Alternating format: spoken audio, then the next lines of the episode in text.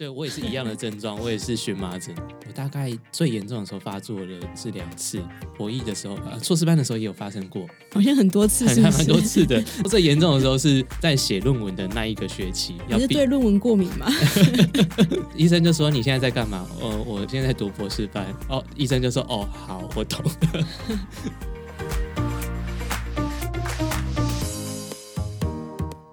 嗨，小一这周聊什么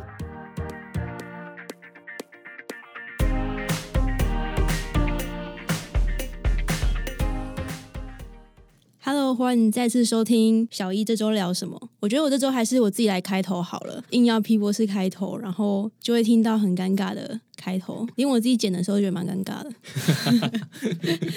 然后我发现每次都会一直介绍你，但是都忘记介绍我自己。对，很多人都跟我讲说，那个小一还是小 Q 是谁？哦，好，大家好，我是 Q，因为我没有帮自己冠一个，不是冠名啦，就是我没有觉得我有一个什么样。呃，特别的称呼，所以就只有一个 Q 而已。那为什么是 Q 呢？其实，呃，算是从我的本身名字里面去延伸出来的。好，先预告一下好了。哎，预告两件事情，一件事情是，呃，我们现在有现场两位 live 版的 podcast 的观众，观众 已经不是不是听众了，是观众，就直接在旁边看着我们的观众。对，让我有点，其实我今天来之前。也是有点小小紧张，因为很少有人 这么直接的一直看我在录音。好，那另外一件事情就是我们呃有另外一位新的朋友，他之后也会在就是偶尔客串，然后也跟 P 我像需要内力的一个工作。对，好，然后我们最一开始其实我想要带入的一个环节，其实是我们终于可以做这个环节嘞，叫做。粉丝回馈的环节，到底是等了多久才终于有第二个留言出现啊？真的是第二个，对，是第二个，第二个，我就把它当做他在跟皮博士对话好了。那我要假装我是听众，用听众的口吻，然后念出这留言给皮博士。他第一个留言呢，账号是呃 D K 零零一。好，不要笑，我知道你知道他是谁。他说皮博士声音超好听，他都跪着听，你要不要叫他坐着听就好了？站起来，站起来。他还送了一个，就是有那个爱心眼睛表情符号给你。第二个是最近的哦，我还没看。他叫做泰迪，他说皮博士很专业。他说内容浅显易懂，可以再多增加一些跟生活相关性多一点的主题。你有什么想要回复你的铁粉吗？两位都是看起来都是你的铁粉，还不够生活。我觉得我啦，可能我的生活真的跟人家生活脱离太久。其实我们前阵子还有做那个问卷，那问卷大家也给我们一些很多回复啦。但是因为今天我们就。不直接全部挤在这这一集讲完了，不然会拖太久时间。慢慢开箱的感觉吗？等到别急再说。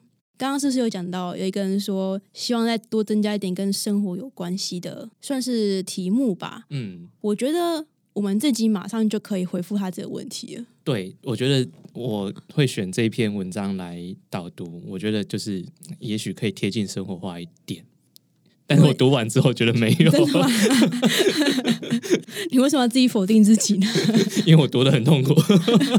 好了，之所以跟觉得说它跟呃我们生活其实比较有关系，是因为它主要在讲过敏这件事情。嗯，其实像我本身，我现在其实好很多，但是其实我从国小开始吧，我的过敏就超严重的，就是我是鼻子过敏，嗯，然后整个。就是完全，其实到现在我连对什么过敏我都不知道，反正就是会一直流鼻涕，然后一直打喷嚏，然后鼻子超痒的，然后一种无可救药、无无法上课的一个状态，就这样懵懵懂懂这样过了好几年，然后某一年就好了，也没有为什么。我刚好相反，我是来台北读书，然后大概这样已经大概二十几岁了，到现在三十出头，哎，我觉得我越过敏越来越严重。你是什么？过敏啊？你有去看过敏源吗？对台北过敏，没有啊，就是当然多多少少有一些过敏源，但是我觉得台北特别多。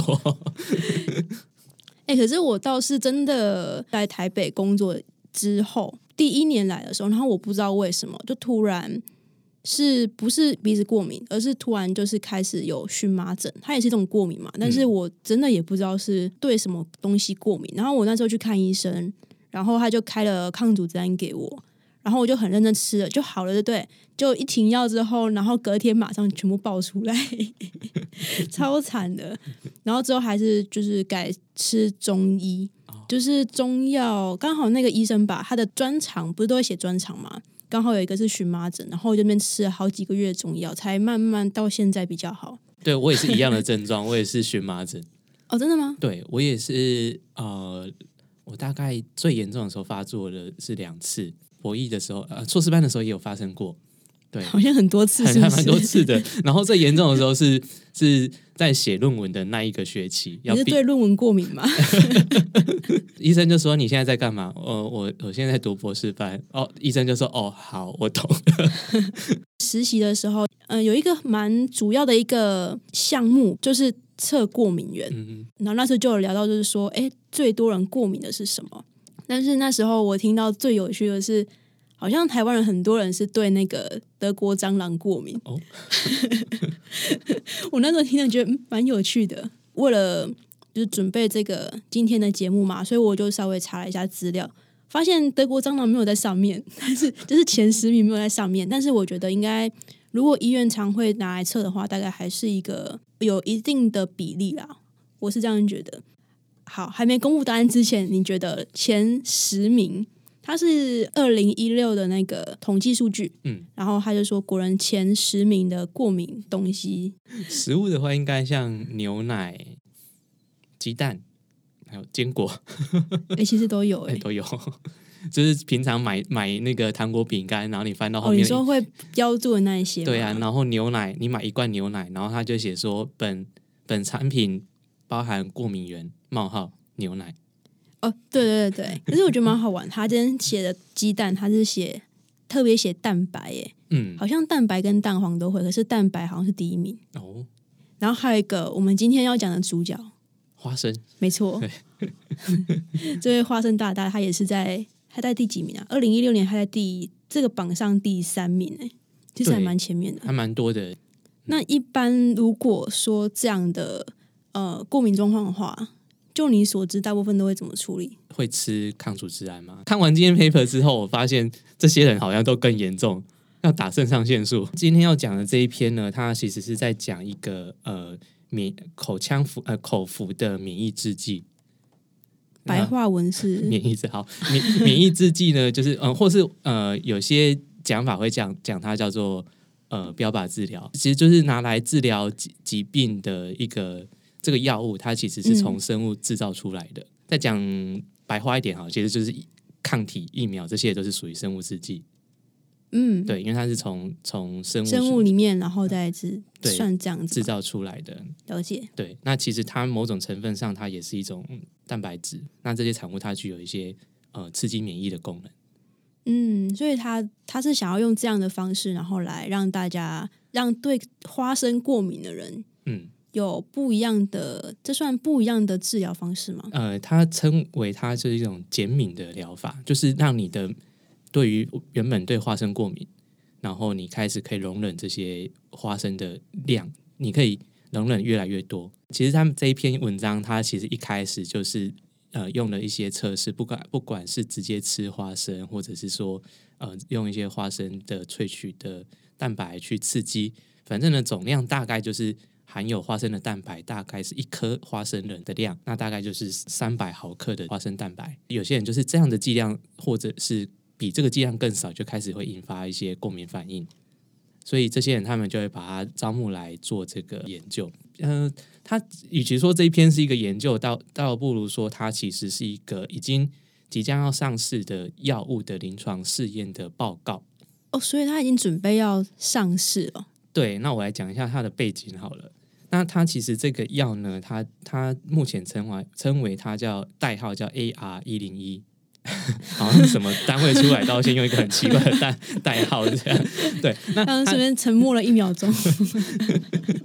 那它其实是有一家优良制造认可的一家药厂所所研发出来的药。嗯，那它其实已经在美国已经被美国的食药食品药物管理局给许可了，但是呢，它要将这个药卖到欧洲去，但是欧洲还没有任何的许可，所以他其实要对于欧洲那边再进行一个呃，就是比较大型的人体试验。常常听到就是药物的临床试验，其实就分了好几期嘛。嗯，对，那那其实这已经逼近了即即将可以上市，所以它这一个药其实是在第三期试验。之前已经有两个药物临床试验已经通过了，但是是比较小规模的。那它进入的上市前的大规模的，就是在这一篇研究把它报告出来。所以我觉得他写的非常的，也不能说单调，就是就是就是没关系，你已经说了。它就是一篇报告，它就真的就是一篇报告。但，我蛮好奇的，他的这这个就是制作这个药的这间公司是哪里的公司啊？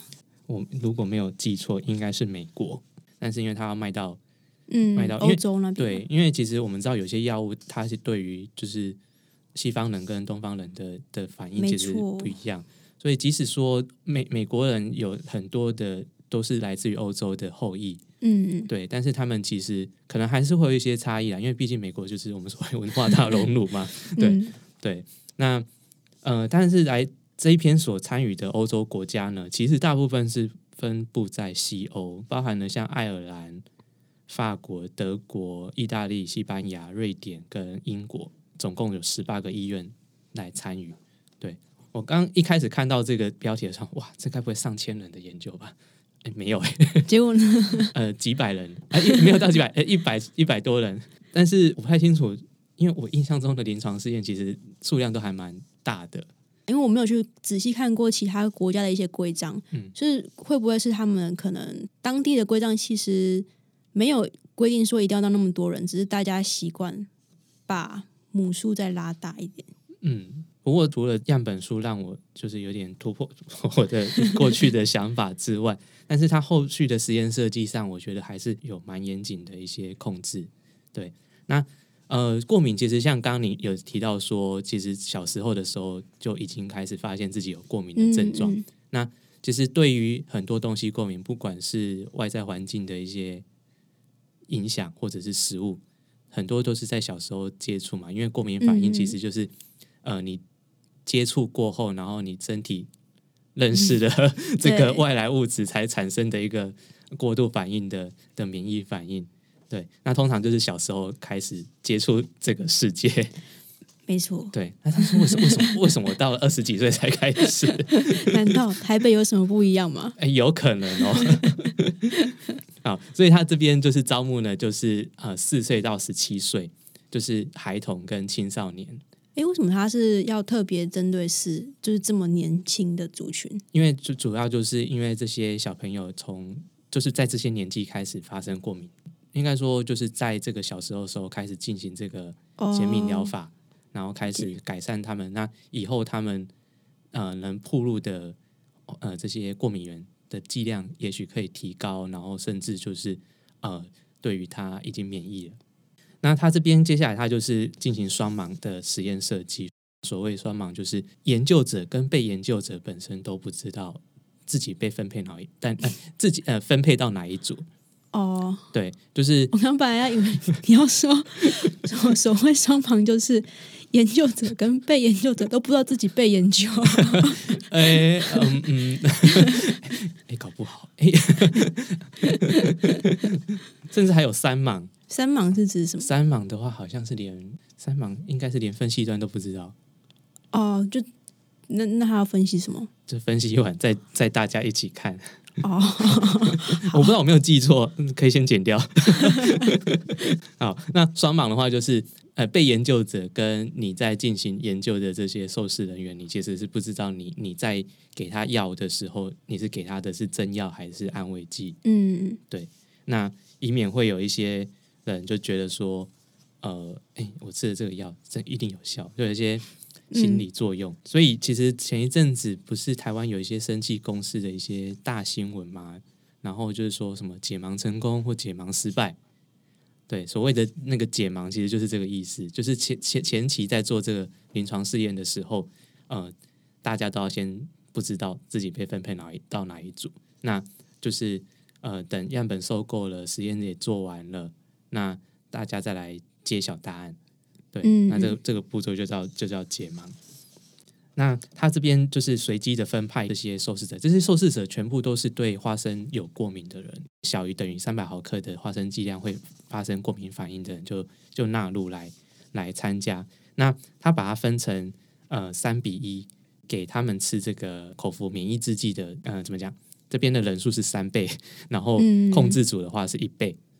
在在在在流控制组算是你刚刚说的安慰剂的对安慰剂组，对。那其实，在流行病学上，其实这是很常用这样的方式来来就是做配对。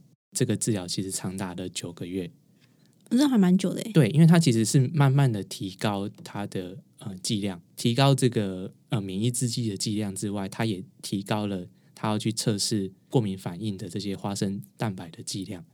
同时，两种东西都增加，因为它要看说它能耐受的这些过敏源能耐受到多少。首先就是符合这个资格，你就进来这个这个研究，呃，提高药物的剂量，又同时提高了过敏原的剂量。嗯，嗯，对，那会持续的增加。那增加一段的时候，它会维持这个剂量，维持一阵子，例如说个两周到四周。那维持了这个维持了这个剂量之后呢，它再提高。有些人提高了下一个剂量之后，他开始就有反应了，他又开始过敏了。那这个人他就结束试验。好，那所以 怎么会有这种 game over 的感觉？对，这个就结束试验之后呢，持续累积下来，我们就会看到说人数是逐渐的递减的。对，对，那它分别从三百毫克，然后过来六百，然后到一千，然后这样持续的增加它的过敏源的剂量。那当然就是直接我们看结果，就是有服用这个免疫制剂的呢，它当然有高达五六十 percent，其实应接应该是接近六十 percent 的人都可以忍受到单次的剂量，可以忍受到一千毫克的这样提高到三倍多吧？对对，我们可以想象吃安慰剂的那一组，他应该如果突破了那个就是一颗花生仁的这个量的时候，应该嗯是急速的下降人数吧？嗯，对，对对，其实就是这样。虽然大家看不到那个图，虽然看不到那说，你刚刚特别这样子讲，是要下一次下一句是要接，其实不是这样。哎哎，是是这样，好，我误会了。对，代表说它这个药其实是有效的。大家听过一个广告嘛？就是说他有一个，他是用唱的吗？哦，啊，没有没有没有没有，是他们的董事长出来广告，然后他说我们我们家制药呢，先求不伤身，再求有效，好像有，但是我想不起来是哪一间。呃，就是两个字的，好，那不用再继续讲。两个字一样。OK，那因为其实这种就是算是生物制剂啊，或者是药物，不管是生物制剂或是一般的分子药物，其实大家最怕的就是副作用。嗯，对，对，那呃，如果是说副作用的话，其实轻者可能就是稍微身体不适嘛，呃，严重的可能会导致本本来要治过敏，反而更过敏，另外一种过敏。那过敏的症状其实有很多种，那严重的可能会休克，那甚至有些是可能会有就是就是接近死亡的的那种严重程度。以这一篇研究来讲，就是他们的这个呃药物呢，这个解敏药物，它其实是没有严重的这种状况。但是多多少少会有一些副作用，所以受试者这一组呢，他们全部都有感觉到不舒服的感觉。什么样的不舒服的感觉？他没有讲诶、他只有讲说轻微跟中度的不舒服，但是没有到严重的休克或是感觉快死掉了。为我想说，那个不舒服到底是，比如说是那种头晕目眩，还是说，比如说疲劳，或是什么样的副作用？他是没有特别讲这个。对，那但是我我我想应该就是应该就是这种感觉。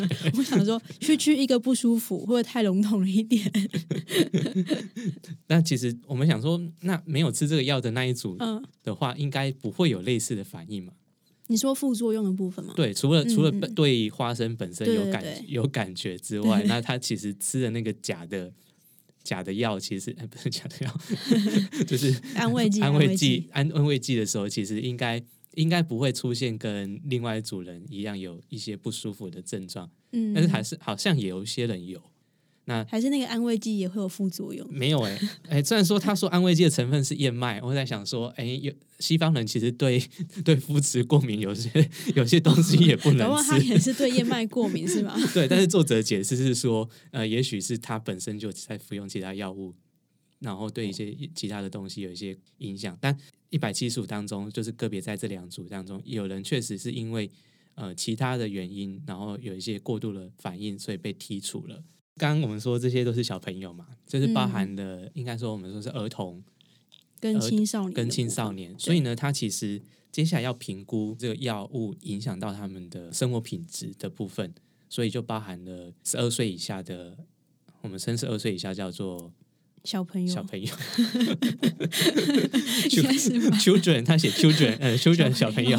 就差不多国小、幼稚园，到到小小学毕业，对大概就差不多这个阶段。对对，然后接下来下一组就是青少年，对青少年，就是他写 adolescence，就是青少年嘛，但是其实十三岁开始就是 teen，什么 teen、嗯什么 teen，、嗯所以就是就是所谓的 teenager 青少年的这个区段，所以他把它分成两组来看。当他们就是结束了研究的时候，他们来填这个问卷。刚刚说结束是什么时候？呃，不是所有人都都做完的时候，是 是他个人走完这个流程的时候嘛？对，当他开始到了这个他最大能忍受的限度的时候，嗯嗯就是他结束的时候。他问的一些问题，他文章当中他把它整理问的一些问题都是过敏的反应，他对于过敏的感觉。我觉得他已经开始测试的时候，对这当中他的一些反应。对他有一些分数，例如说，呃，影响到你的心情。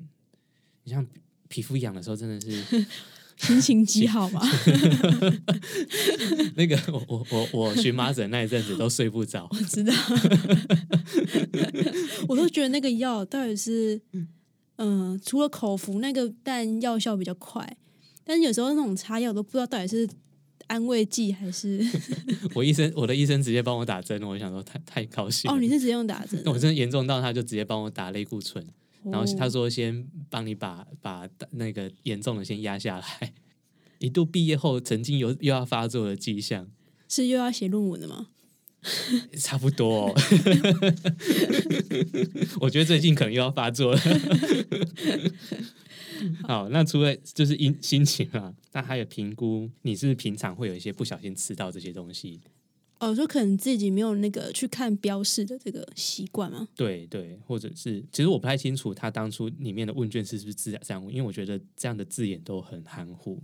这个问卷它除了给小朋友或青少年本身自己填写之外，如果他没有办法自己填写，就要由爸妈帮他填，或是由爸妈来观察他的症状来填写。嗯嗯，对，他还问了什么东西呢？你有没有不小心吃到？